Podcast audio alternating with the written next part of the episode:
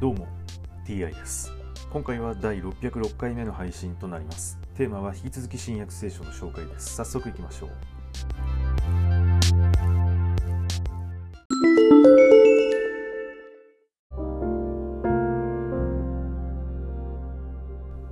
新約聖書第605回。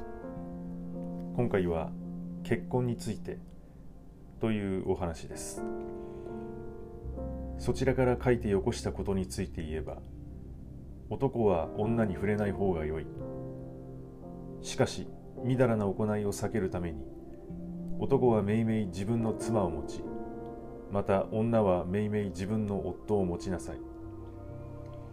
夫は妻にその務めを果たし同様に妻も夫にその務めを果たしなさい。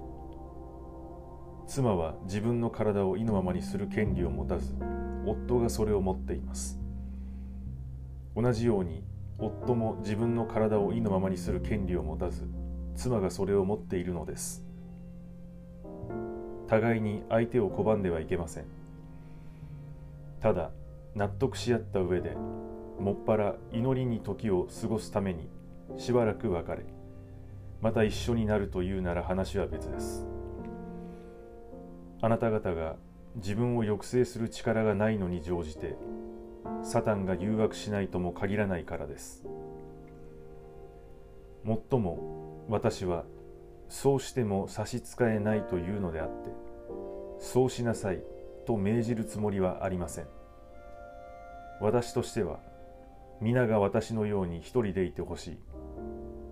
しかし人はそれぞれ神から賜物をいただいているのですから。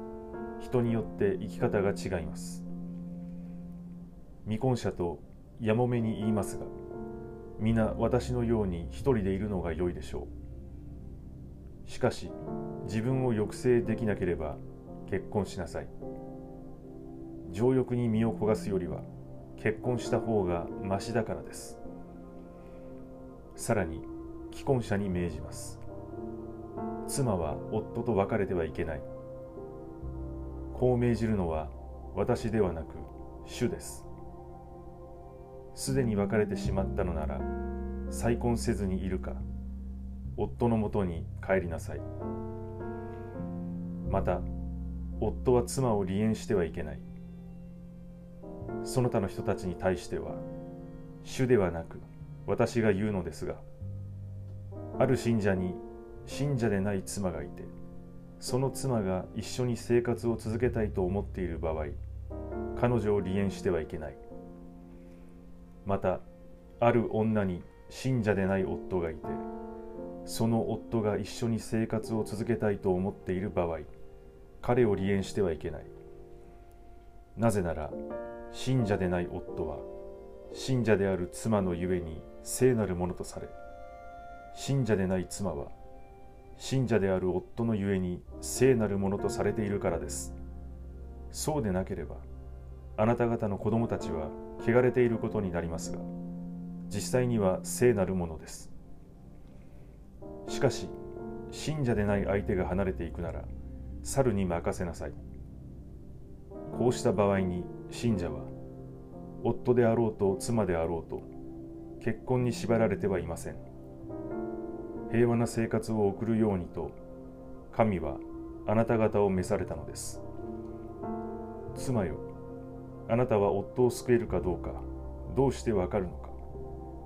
夫よあなたは妻を救えるかどうかどうしてわかるのか。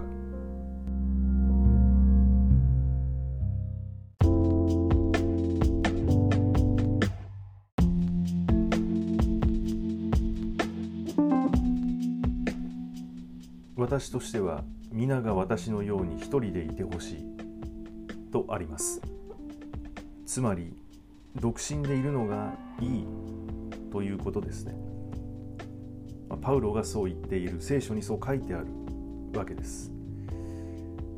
しかし現在キリスト教信者というのは膨大な数がいてキリスト教を信仰している国というのもあるわけですね。まあ、しかし人がたくさんいるということは独身でいる人が結婚する人より少ないということになります、まあ、つまり一人でいてほしいという要望は受け入れられていないということですね。そして妻は夫と別れてはいけない。夫は妻を離縁してはいけないとあります。信者でない場合はそうではないと、まあ、書いてありますけれども信者同士が結婚した場合その別れてはいけないと書いてあるわけですね、まあ、しかしキリスト教の信者、えー、キリスト教を信仰しているという国でも別れている人離婚する人というのがたくさんいるわけですね。でそういう人たちというのはパウロが言っていることを全く聞く耳が持たない聞く耳を持たないと言いますかね聞かない言うことを聞かないというわけです、まあ、これは一体どういうことなのでしょうか、えー、この新約聖書に書いてあることというのを、まあ、守る気はないということ、まあ、それとも都合のいいように解釈していくそれがやはり人間というものなんでしょうかねはい、今回はこれで以上です。また次回もどうぞよろしくお願いいたします。それでは。